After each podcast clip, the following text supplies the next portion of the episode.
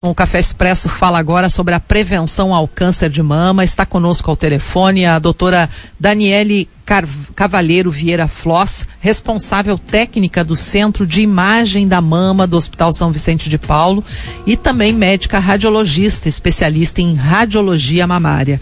Bom dia, doutora Daniele.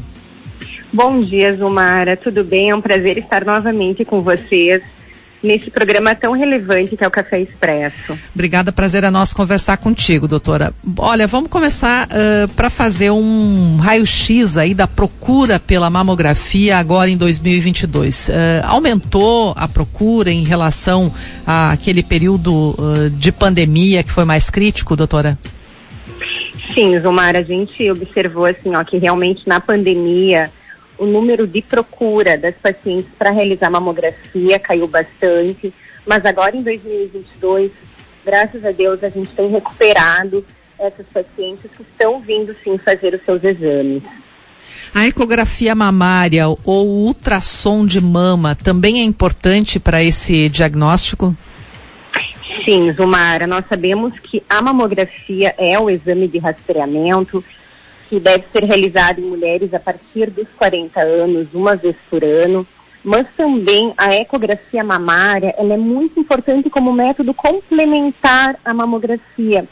Porque muitas vezes, em mulheres com mamas densas, ou seja, com uma grande quantidade de tecido glandular, algumas lesões pequenas eu posso não identificar na mamografia. Então, se eu associar a ecografia mamária, eu vou identificar. E também, por exemplo, naquelas mulheres que têm um achado na mamografia, como um nódulo, eu vou fazer a ecografia para mim avaliar esse nódulo. É um nódulo sólido, é um nódulo suspeito, que eu preciso biopsiar, ou é um nódulo benigno, como um cisto, que é um nódulo de conteúdo líquido.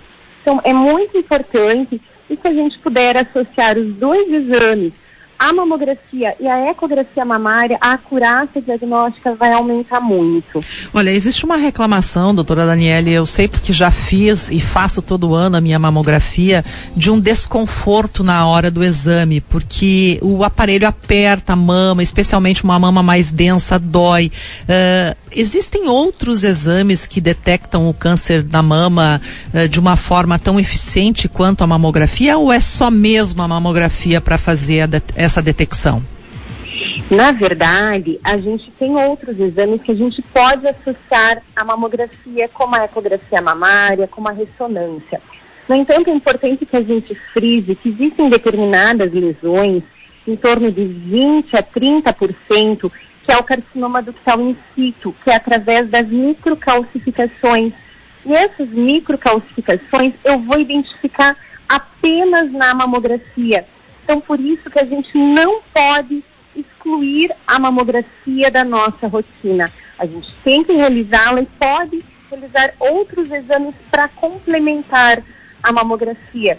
E claro, a gente como mulher sabe que a mamografia às vezes causa um certo desconforto, mas é importante frisar que é uma vez por ano e que é necessária, às vezes, essa compressão da mama no aparelho para que o exame tenha uma boa qualidade.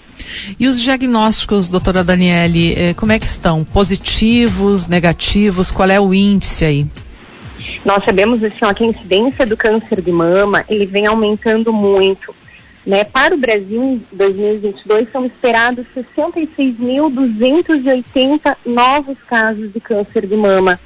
Então, com risco de 61 casos a cada 100 mil mulheres. Nós sabemos que se a gente não considerar os tumores de pele não melanoma, o câncer de mama é o que possui a maior incidência e a maior mortalidade entre as mulheres do Brasil e do mundo. Dos novos casos de câncer diagnosticados, 29,7% são de mama. Então, realmente, a incidência vem aumentando muito e é muito importante frisar no diagnóstico precoce. E para a gente fazer o diagnóstico precoce, a gente precisa fazer os exames de imagem, porque o câncer de mama inicial ele não causa sintomas.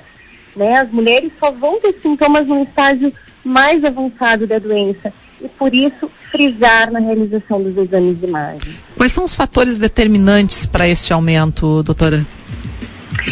Muito é a mudança no padrão de vida das mulheres realmente. Nós temos fatores comportamentais relacionados ao ambiente, como a obesidade, o tabagismo, o alcoolismo, o sedentarismo, que são fatores que têm um impacto muito grande. E, ao mesmo tempo, nós sabemos que se a gente modificar esses fatores de risco, vai reduzir também a incidência. Espera-se que por um meio de uma alimentação saudável, não ingesta alcoólica e atividade física regular, é possível reduzir em até 30% a chance da mulher vir a desenvolver o câncer de mama. Então, é importante a gente dar atenção nesses fatores ambientais, porque existem fatores de risco que a gente não consegue modificar, né, que são os fatores relacionados ao ciclo reprodutivo, os fatores hormonais. Então a gente tem que dar importância nos fatores ambientais que a gente consegue modificar. Bom, a senhora deu dois recados aqui muito importantes. Primeiro, que 30% dos casos positivos podem ser evitados com mudanças de hábitos. Segundo, o diagnóstico precoce salva vidas. Gostaria que a senhora reforçasse isso. Isso mesmo. Então a gente tem, se a gente fosse traçar dois objetivos, né, nós mulheres, primeiro é prevenção primária. Então manter hábitos de vida saudáveis fazer uma atividade física regular, procurar controlar o peso, o sobrepeso, reduzir a ingesta alcoólica, cessação do tabagismo, alimentação mais saudável, então menos alimentos gordurosos, multiprocessados, açucarados. E segundo, a prevenção secundária, ou seja, que eu vá anualmente ao meu médico ginecologista, faça os exames de imagem necessários, porque eu sei que realmente, como você falou, diagnóstico precoce salva vidas. Eu sei que se eu fizer o meu diagnóstico precoce, eu vou propiciar né, ter um tratamento mais conservador, menos agressivo, e as chances de cura são superiores a 95%. Tá certo. Doutora Daniele Cavalheiro Vieira Floss, técnica do Centro de Imagem de Mama do Hospital São Vicente de Paulo e também médica radiologista, especialista em radiologia mamária. Muitíssimo obrigado pela sua entrevista aqui na Rádio PF, no Café Expresso. Tenha um bom dia. Obrigada, Zumar. É um prazer e estarei sempre à disposição de vocês.